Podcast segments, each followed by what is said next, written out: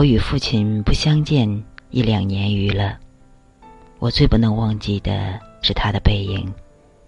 那年冬天，祖母死了，父亲的差事也交卸了。正是祸不单行的日子，我从北京到徐州，打算跟着父亲奔丧回家。到徐州见着父亲，看见满院狼藉的东西，又想起祖母，不禁簌簌的流下眼泪。父亲说：“事已如此。”不必难过，好在天无绝人之路。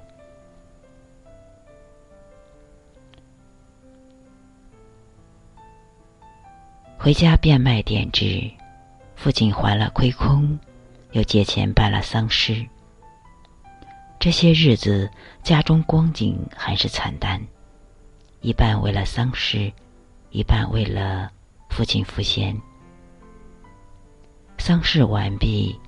父亲要到南京谋事，我也要回北京念书，我们便同行。到南京时，有朋友约去游逛，勾留了一日。第二日上午便须渡江到浦口，下午上车北去。父亲因为事忙，本已说定不送我，叫旅馆里。一个熟识的茶房陪我同去，他再三嘱咐茶房，甚是仔细，但他终于不放心，怕茶房不妥帖，颇踌躇了一会儿。其实我那年已二十岁，北京已来往过两三次，是没有什么要紧的了。他踌躇了一会儿。终于决定还是自己送我去。我两三回劝他不必去，他直说不要紧。他们去不好。我们过了江，进了车站，我买票，他忙着照看行李。行李太多了，得向脚夫行些小费才可过去。他便又忙着和他们讲价钱。我那时真是聪明过分，总觉得他说话不太漂亮，非自己插嘴不可。但他终于讲定了价钱，就送我上车。他给我拣定了靠车门的一张椅子，我将他给我做的紫毛大衣铺好座位。他嘱我路上要小心，夜里要警醒些，不要受凉。又嘱托茶房好好照应我。我心里暗笑他的愚。他们只认得钱，托他们只是白托。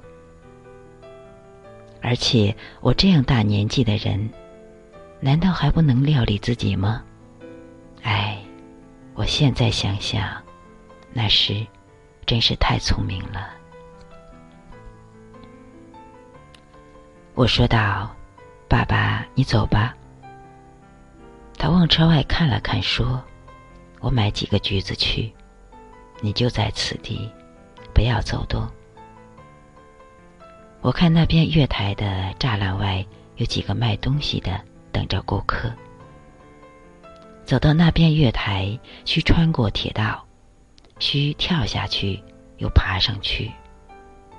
父亲是一个胖子，走过去自然要费事些。我本来要去的，他不肯，只好让他去。我看见他戴着黑布小帽，穿着黑布大马褂，身青布棉袍，蹒跚的走到铁道边。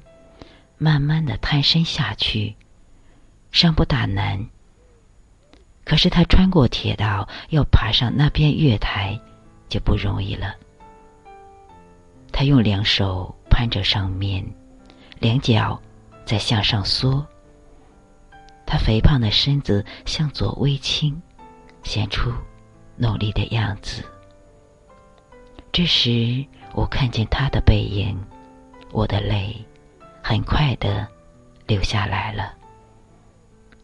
我赶紧拭干了泪，怕他看见，也怕别人看见。我在向外看时，他已抱了朱红的橘橘子往回走了。过铁道时，他先将橘子散放在地上，自己慢慢的爬下，再抱着橘子走。到这边时，我赶紧去搀他。他和我走到车上，将橘子一股脑放在我的皮大衣上，于是扑扑衣上的泥土，心里很轻松似的。过了一会儿，说：“我走了，到那边来信。”我望着他走出去，他走了几步，回过头看看我，说：“进去吧。”里边没人。等他的背影混入来来往往的人里，再找不着了。我便进来坐下，我的眼泪又来了。近几年来，父亲和我都是东奔西走，家中光景是一日不如一日。他少年出外谋生，独立支持，做了许多大事。哪知老境却如此颓废。他触目伤怀，自然情不自已。情郁于中，自然要发之于外。家庭缩懈，便往往出他之怒。他待我渐渐不如往日。但最近两年不见，他终于忘却我的不好，只是惦记着我，惦记着我的儿子。我北来后，他写了一信给我，信中说道：“我身体平安，唯膀子疼痛厉害，举箸提笔，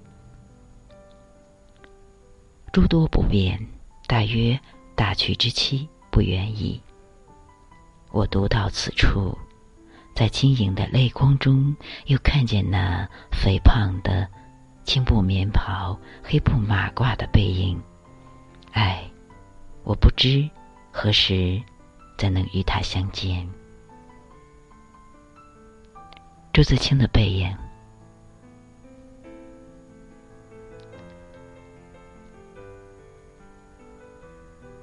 我们每个人都回味起。当年上学，父亲相送的背影。祝你一生安好。